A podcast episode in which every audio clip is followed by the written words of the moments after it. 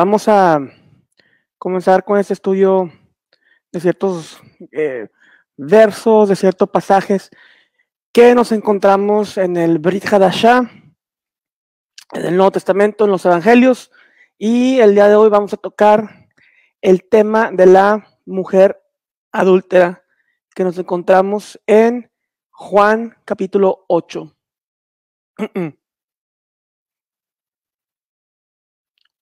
Por lo tanto, déjenme compartir con ustedes la presentación que preparé. Entonces tenemos aquí, eh, pues la mujer adúltera, como les menciono en Juan 8, a la luz de la Torah, vamos a analizar qué es lo que nos, nos revela la Torah acerca de esto. Juan 8.1, pero Yeshua se fue al monte de los olivos. Al amanecer vino otra vez al templo y todo el pueblo venía a él. Y él sentándose, les enseñaba, los escribas y los fariseos trajeron una mujer sorprendida en adulterio y poniéndola en medio, dijeron a Yeshua, maestro, esta mujer ha sido sorprendida en el acto mismo del adulterio. Y en la Torah y en la ley, Moisés nos ordenó a pedir a esta clase de mujeres. ¿Tú pues qué dices? Decían esto poniendo a prueba a Yeshua para tener de qué acusarlo. Pero Yeshua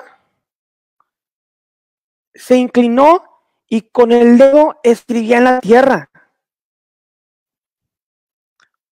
Pero como insistían en preguntar, Yeshua se enderezó y les dijo, el que de ustedes esté sin pecado, sea el primero en tirarle una piedra. E inclinándose de nuevo, escribía en la tierra. Al oír ellos esto, se fueron retirando uno a uno, comenzando por los mayores de edad y dejaron solo a Yeshua. Y la mujer que estaba en medio, enderezándose Yeshua le dijo, mujer, ¿dónde están ellos? Ninguno te ha condenado. Vete y desde ahora no. Eh, disculpe, ninguno te ha condenado. Ninguno, Señor, respondió ella. Entonces Yeshua le dijo, yo tampoco te condeno, vete desde ahora y no peques más. Entonces, este es el pasaje eh, que estaremos analizando el día de hoy. Obviamente tiene muchas perlas, muchas eh, cuestiones que tenemos que analizar a la luz eh, del ámbito académico, a la luz también del, de la Torah, obviamente, Levíticos 20.10, Deuteronomio 22.22, y analizar y qué es ver qué es lo que está sucediendo en este famoso eh, pasaje. También ver por qué o qué es lo que está Yeshua escribiendo en, la tierra. Vamos a ver qué es lo que, lo que posiblemente estuviera él escribiendo a la luz del mismo, eh, de la misma Tanaj, del mismo Viejo Testamento, como se conoce comúnmente. Y tenemos que analizar esto también, porque todos los manuscritos más antiguos y confiables de los evangelios no contienen esta hermosa historia que por lo demás es tan magnificante, consistente con el resto del Evangelio de Juan. Todas las traducciones modernas de la Biblia mencionan que esa historia no se encuentra en los primeros manuscritos. Aún así, todavía la incluyen en sus textos, en sus Biblias impresas. Lo que sea aún más intrigante, para nuestra discusión es que hasta el día de hoy esta historia a menudo se transmite oralmente con más frecuencia que muchas otras historias. Yo creo que es una de las historias que más eh, se escucha en el ámbito religioso o al, llegar a la fe, eh, la historia de la mujer eh, adúltera. Y esto implica que si bien los estudiosos de la crítica textual han hecho un argumento fuerte e incluso convincente de que este texto no era parte del Evangelio original de Juan, los creyentes generalmente no han aceptado las implicaciones de este argumento académico. Yo también, como la mayoría de los seguidores del Mesías, creo que esa es una historia auténtica. Creo que realmente sucedió y por lo tanto debe contarse y repetirse en la proclamación del Evangelio. Sin embargo, estoy de acuerdo con la mayoría de los estudiosos en que no pertenece al Evangelio de Juan. Claramente no formaba parte del texto original compuesto hacia finales del primer siglo. En mi opinión, no hay razón para pensar que esa historia sea fabricada solo porque entró en la traducción, en la tradición textual del Evangelio más tarde. Solo se transmitió oralmente hasta que se planteó entre los copistas la necesidad de incluirlo en uno de los evangelios. Esa historia se encuentra en manuscritos que datan del siglo IV y posteriores.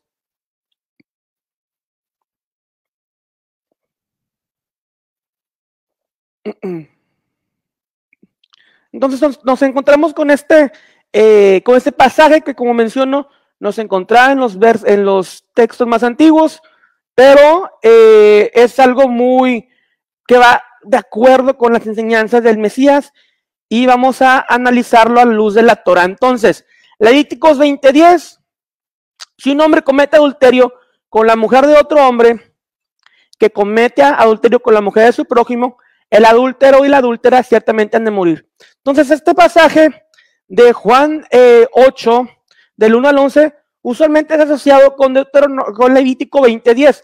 El problema es que todos los eh, comentaristas rabínicos, eh, iniciando con Rashi, eh, Rabbi Shlomo Yisaki, un comentarista francés del área medieval, dice lo siguiente, donde quiera que se mencione una pena de muerte en la Torah, sin especificación en cuanto al modo de muerte, se refiere exclusivamente al estrangulamiento. Y esto basado en Torah Kohanim eh, y en, el Talmud Sanedrin 52 de, del el comentario de, del Rashi. Entonces vemos que Levíticos 20:10 no puede ser utilizado para dar eh, la explicación acerca del, del, juicio en contra de la mujer de Juan capítulo 8. Lo que yo pienso que está sucediendo aquí es un escenario que vemos en Levíticos 22, 23 al 24. Eh, Ni siquiera en Levítico 22. Voy a comenzar con el 22, donde dice, si se encuentra un hombre acostado con una mujer casada, los dos morirán. El hombre que se acostó con la mujer y la mujer, así quitarás el mal de Israel. Entonces, ese es un, tipo de eh, pecado de inmoralidad sexual, el cual está comentando el verso 22. Pero el verso 23 y 24 es eh, son los versos los cuales yo opino que es lo que estamos, o es el escenario que estamos viendo, es el escenario que estamos viendo en cuanto eh, a lo sucedido en Juan 8. Y el texto dice lo siguiente, de Barín, de Deuteronomio 22, 23 a 24. Si una mujer virgen que está comprometida a un hombre y otro hombre la encuentra en la ciudad y se acuesta con ella, entonces ustedes llevarán a los dos a la puerta de esta ciudad y los apedrearán hasta que mueran. La joven porque no dio voces en la ciudad y el hombre porque tuvo, porque ha violado a la mujer de su prójimo. Y así quitarás el más de medio, el mal del medio de ti. Entonces, este es el escenario eh, o el otro verso usualmente encontrado en los comentarios referente a Juan 8, Juan 8.10. Y ese es el escenario que yo creo que está sucediendo por el apedreamiento, no Levíticos 20.10, porque de acuerdo a Rashi y los demás comentaristas de la Torah mencionan que la muerte es por estrangulamiento. Y en, específicamente en el 23 y 22, 23 a 24 del capítulo 22 de Darim, menciona el apedreamiento. Entonces ya estamos teniendo el contexto de la Torah en cuanto a lo sucedido en, eh, con la mujer adúltera de Hechos eh, de Juan 8. Y obviamente eh, todo esto se deriva de la misma Torah, de los mismos diez mandamientos, o Torat Moshe, la Torah, la ley de Moisés. Éxodo 20:12, honra a tu padre y a tu madre para que tus días sean prolongados en la tierra que Hashem, tu Dios, te da. Entonces, obviamente, estos, mandamientos de inmoralidad sexual se derivan del decálogo de, eh, de Shemot 20. Se derivan del decálogo de Éxodo capítulo 20. Ahora vamos a, desglosar Juan 8 del 1 al 11. Vamos a los, a los, a los textos que nos eh, competen en cuanto a este análisis. Juan 8, 3 eh, al 6. Los escribas y los fariseos trajeron una mujer, sorprendida en adulterio y poniéndola en medio. Dijeron a Yeshua, more, esta mujer ha sido sorprendida en el acto mismo del adulterio. Y en la Torah de Moisés, Torat Moshe, nos apedrear a esta clase de mujeres. ¿Tú pues qué dices? Fíjense en lo que dice el verso 6. Decían esto poniendo a prueba a Yeshua para tener de qué acusarlo. Pero Yeshua se inclinó y con el dedo escribía en la tierra. Entonces, eh, la ley romana prohibía ejecutar a alguien sin la aprobación del gobernador. La ley romana prohibía acusar, prohibía ejecutar a alguien sin la aprobación del gobernador. Si, Yeshua hubiera sido, eh, hubiera tomado la decisión alágica de apedrear a la mujer adúltera, él podría haber, haber sido culpado por rebelión en contra del imperio romano. Por eso el verso 6 dice que lo querían poner a prueba. Y claro, vemos algunas excepciones, como Hechos 7, 58, 59, donde se apedrea a Esteban, Esteban del mártir. Eh, esto obviamente no siempre detenía el, el apedreamiento, pero eran casos eh, aislados que, vemos eh, como en Hechos. En Juan 8, del 7 al 8, leímos, pero como insistían en preguntar, Yeshua se enderezó y les dijo, el que de ustedes esté sin pecado, sea el primero en tirar una piedra. Inclinándose de nuevo, escribió en la tierra. ¿Qué es lo que probablemente escribió Yeshua? Vamos a leer Jeremías 17:13, donde dice, oh Señor, esperanza de Israel, todos los que te abandonarán serán avergonzados. Todos los que te abandonan serán avergonzados, los que se apartan de ti serán escritos en el polvo, porque abandonaron al Señor, fuente de aguas vivas.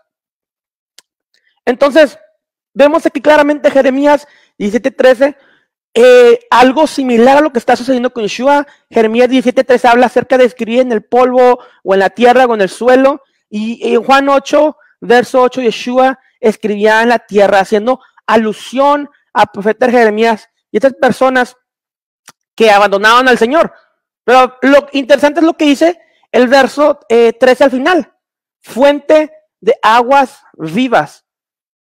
Abandonado al Señor, fuentes de aguas vivas. Mm. Ok, entonces Yeshua escribe en el piso, haciendo referencia a Jeremías 17:13, haciendo referencia a fuente de aguas vivas. Y vamos a ver en dónde estaba Yeshua. ¿En qué festividad judía estaba Yeshua cuando estaba sucediendo esto? Si nos vamos unos versos atrás, eh, un capítulo atrás, leemos en Juan 7:37. En el último día, el gran día de la fiesta, Yeshua se pone de pie y exclamó en alta voz, si alguien tiene sed, que venga a mí y beba. Obviamente sabemos eh, que este, esta última ah, gran fiesta es el séptimo día de Sukkot, conocido como Hoshana Rabá. Ya hablamos de eso eh, cuando celebramos la festividad de Sukkot, la festividad de los tabernáculos. Pero si hace festividad de Hoshana Rabá, eh, la, festividad que hace referencia a, a último día de Sukkot. en esta fiesta el sacerdote termina de dar siete vueltas alrededor del altar en el templo y él está derramando agua con su cántaro de oro, orando al Señor por provisión y miles de personas exclaman, Josiana, Josiana, Josiana, sálvanos ahora. Y también hace alusión a Isaías 44.3, porque yo derramaré agua sobre él, sequedal, y río sobre la tierra árida. y mi espíritu derramaré sobre tu generación y mi bendición sobre tus renuevos. La ceremonia de la libación de agua representaba la anticipación del, derramamiento del Espíritu Santo. Eso es lo que estamos viendo eh, en, esta, en, este, en este capítulo. Habla acerca de la, del derramamiento del Espíritu Santo sobre aquellos que sí crean en el Señor, sobre aquellos que sí crean en el Santo, Santo Mesías. Juan 7, 37 al 39. Estamos haciendo unos versos atrás de Juan 8, 1 al 11. Donde dice, en el último y gran día de la fiesta, Yeshua se puso de pie y alzó la, la, voz diciendo, si alguno tiene sed, venga a mí y beba. El que cree en mí, como dice la escritura, de su interior correrán ríos de agua viva. Y esto dijo del Espíritu que había de recibir los que creyesen en él, pues aún no había el venido el Raja Kodesh, porque Yeshua no había sido aún glorificado. Yeshua se declaró a sí mismo con el cumplimiento de la promesa de Dios para Israel y el mundo como la verdadera esperanza de su cod. Entonces, eh, eso es lo que está haciendo en Yeshua. Ustedes que han negado, negado a mi Padre, ustedes que han negado al Dios vivo, escribiré su nombre, serán borrados eh, y, no recibirán espíritu que sea derramado sobre aquellos que se arrepientan como esta mujer adúltera. Continuamos en Juan 8, del 9 a 11, donde dice, al oír ellos esto, se fueron retirando uno a uno, comenzando por los de mayor edad, y dejaron solo a Yeshua y a la mujer que está en medio. Enderezándose Yeshua, le dijo, mujer, ¿dónde están ellos? Ninguno tan condenado. Ninguno, Adón, respondió ella. Entonces Yeshua le dijo, yo tampoco te condeno, vete y desde ahora no peque, peques más. Entonces es lo que está sucediendo aquí eh, en cuanto a la ley, a la ley de Moisés. Pero sabemos que existe la ley del Mesías, Torat Mashiach, o lo que Pablo llama en Gálatas 6.2, la ley de Cristo, la ley del Mesías. Vamos a ver cuál es la ley del Mesías y su asociación con, eh, con este eh, pecado de adulterio o de inmoralidad sexual, que es uno de los eh, mandamientos que en Juan, en, Hechos capítulo 15, vemos que es dado a, los gentiles. Es uno de los cuatro mandamientos específicos que da el apóstol Santiago o Jacob a los gentiles. dice, no cometan inmoralidad sexual. Es uno de los mandamientos dados eh, para el mundo gentil. Entonces, vamos a continuar con la ley del Mesías y qué es la conexión con eh, de los evangelios con esta con ese capítulo y la, la Torah de Moisés, como ya vimos. Isaías 2.3 dice, verán muchos pueblos irán, vengan, subamos al monte del Señor, a la casa de Jacob. La casa de Jacob es una alusión al templo de Jerusalén, al tercer templo, al templo de Dios. Y hay, obviamente, en el movimiento cristiano se, eh, cristianismo en general se hiperespiritualiza acerca del, del, del, templo. Sabemos obviamente lo que Pablo, y no solamente Pablo, lo que el misticismo judío dice desde antes de Pablo, que nuestro cuerpo es el templo, el templo de, de Dios.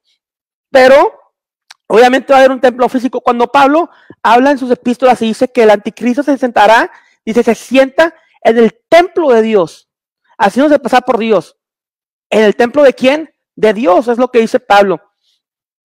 Va a haber un tercer templo, sí, va a ser reconstruido, sí, y después vendrá el Mesías y será restablecido el sacerdocio levítico. Esto lo vemos en el libro de Ezequiel, etcétera.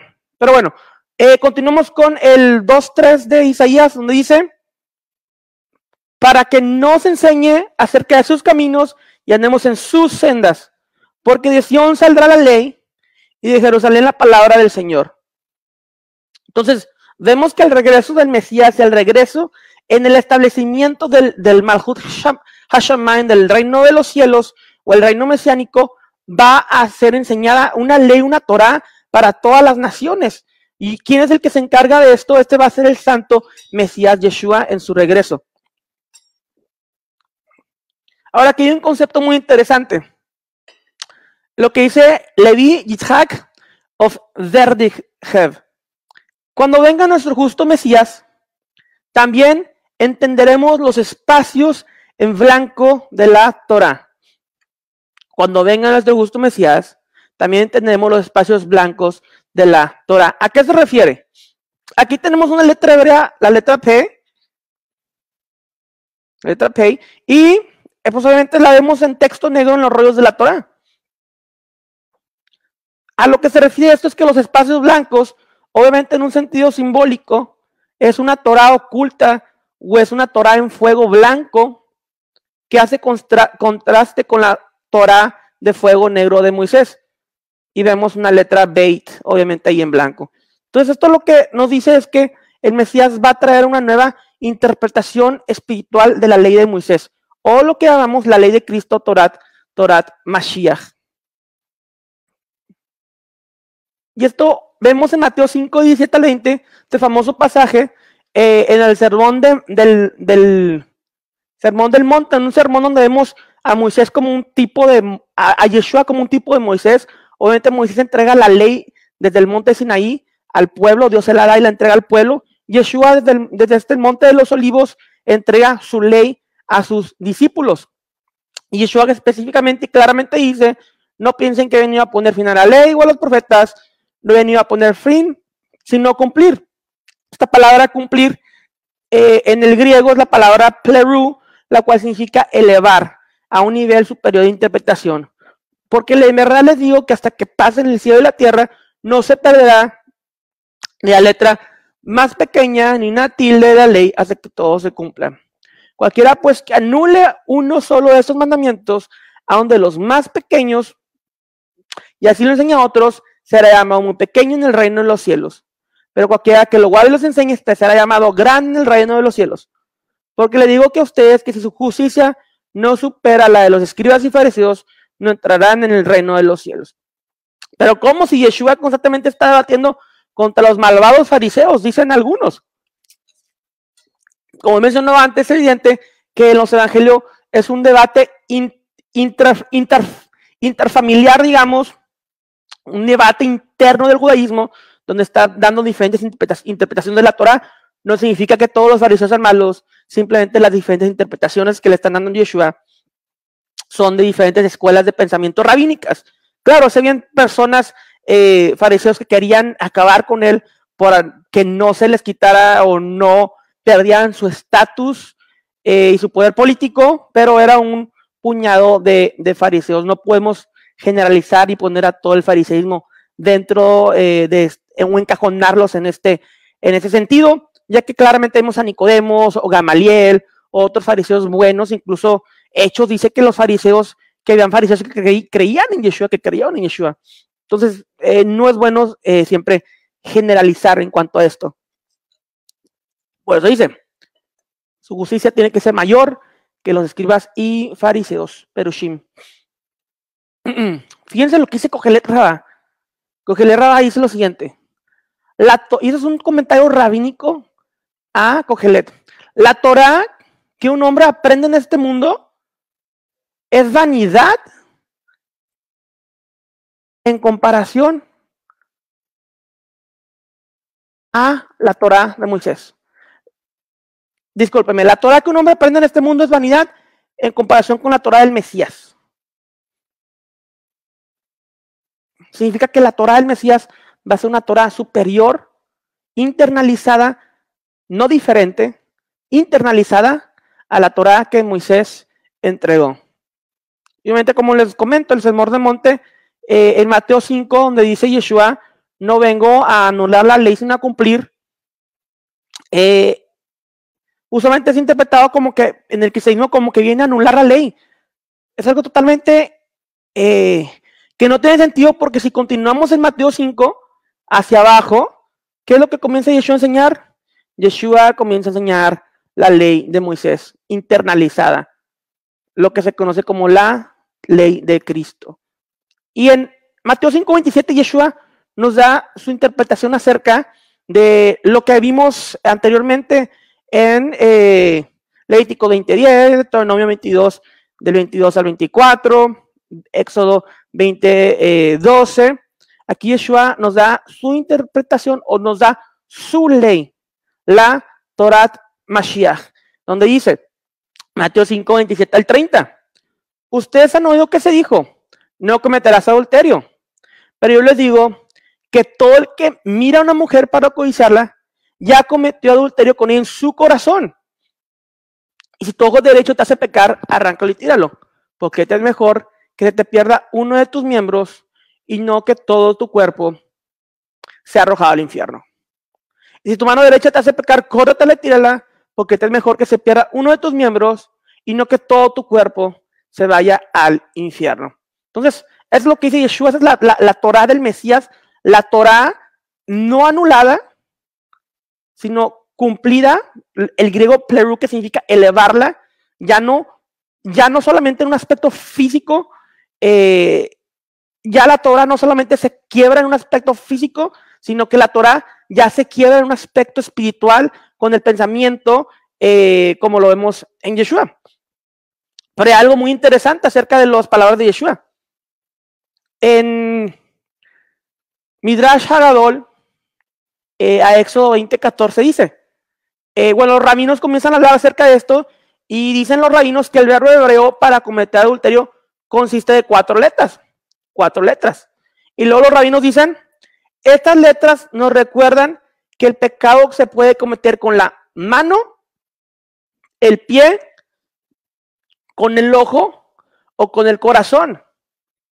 Esto es muy similar a lo que Yeshua está mencionando en Mateo 5, 27 al 30, donde dice, eh, el que la mira a una mujer ya la codicia en su corazón. Y lo dice, si tu ojo derecho te hace, derecho te hace pecar, córtalo, tíralo. Y luego habla de sus miembros. Eh, es mejor que se pierda uno de tus miembros, que se pierda tu ojo, a que todo tu cuerpo sea arrojado al infierno. Y lo que dice, mano, tu mano te hace pecar de igual forma. Es lo mismo que vemos en Midrash Hadol a Éxodo 20, 14. Pero, a ver, pero me preguntan, pero al elevar la ley, no está anulando en parte lo, lo anterior al elevar la ley. Em, no sé si puedes especificar un poco más tu pregunta. Eh, Mateo 5, 17, al elevar la ley, no puede anular, al elevar la ley no puedes anularla, sino que, como menciono, antes en la Torah de Moisés solamente se pecaba físicamente, al elevar la ley, la elevas a estándares eh, espirituales y ya no solamente físicamente pecas, sino que ahora también pecas con tus pensamientos en tu corazón. Es, eso es lo que me refiero con elevar la ley o lo que Mateo 5.17 habla acerca eh, de la palabra pleru. No sé si contesté tu pregunta, Manuel, pero si, si la puedes eh, poner más precisa, te lo agradezco. Entonces, eh, como menciono, Midrash Hagadol y eh, es muy similar lo que dicen los rabinos a las palabras de la ley del, del Mashiach. Entonces, las letras negras que mencioné de la Torah son nuestras obras, nuestras acciones, que son perceptibles en el mundo físico, como menciono, la ley de Moisés, y los espacios en blanco de la Torah se refieren a los pensamientos, motivos e intenciones del corazón, que son las raíces invisibles de nuestras acciones. La Torah de Moisés, físicamente, y la Torah del Mesías, lo blanco dentro, en el corazón y los pensamientos.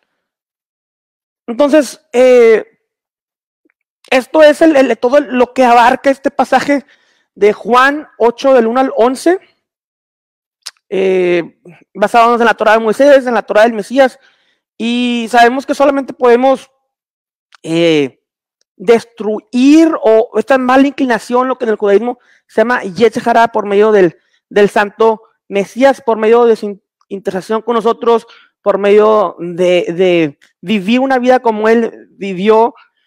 Y algo que también quiero compartir con ustedes referente a todo esto.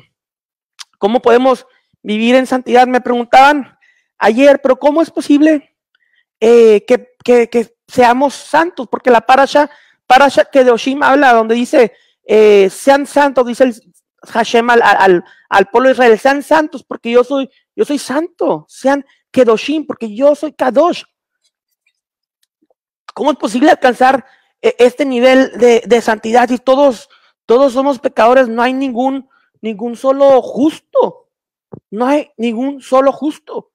La única forma de poder eh, cumplir este mandamiento de ser santos es por medio de la asociación con el Mesías.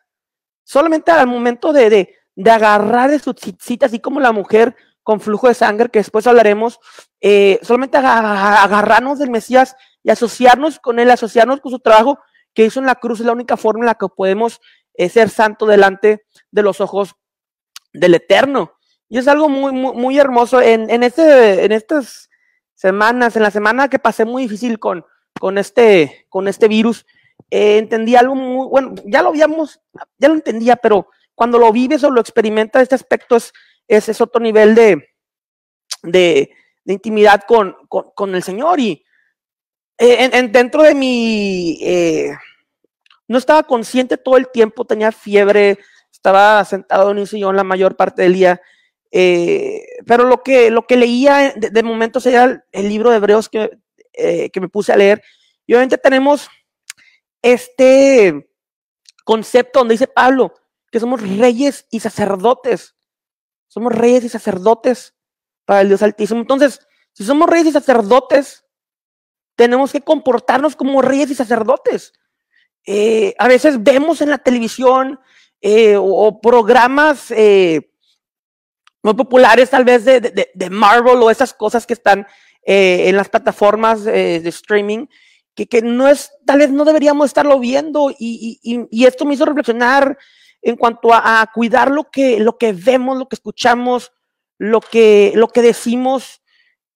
Y es muy importante, si somos reyes sacerdotes, de acuerdo al, libro de Hebreos, de acuerdo a lo que vemos en Apocalipsis, que, que hay coronas en las cabezas, eh, tenemos que comportarnos como reyes y sacerdotes, ser santos, porque yo soy santo, dice, dice el Eterno. Y solamente es por la asociación con el, con Mesías. Claramente, él sufrió, el Yeshua sufrió en, esta, en este mundo, dice Pablo, siendo superior a los ángeles, eh, vino a este mundo y se encarnó y sufrió igual que nosotros. Entonces, yo dentro de mi, de mi sufrimiento dije, solamente tú me puedes comprender porque tú viniste y tú te encarnaste y tú puedes comprender mi dolor y mi sufrimiento.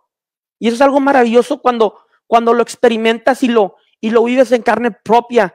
Y solamente porque tú puedes asociarte con mi dolor, tú como sumo sacerdote, Yeshua, puedes estar ahí e interpretar, e in, hacer una intercesión ante el Padre eh, en mi cuenta. Pidamos todo nombre de Yeshua, por eso claramente lo dice el Evangelio. Entonces, eh, seamos santos porque Él es santo por medio de la asociación de Yeshua. Y vamos a concluir esto, eh, ese estudio. Vamos a, vamos a hacer más estudios en cuanto a pasajes del, del Brit Hasha del Nuevo Testamento para poder dar claridad a, todo lo que, lo que vemos aquí, obviamente en un contexto judío mesiánico y eh, analizándolo desde las diferentes perspectivas. El Eterno los bendiga a todos, les agradezco a todos por sus oraciones. Eh, muchas bendiciones para ustedes y su familia. שלום שלום.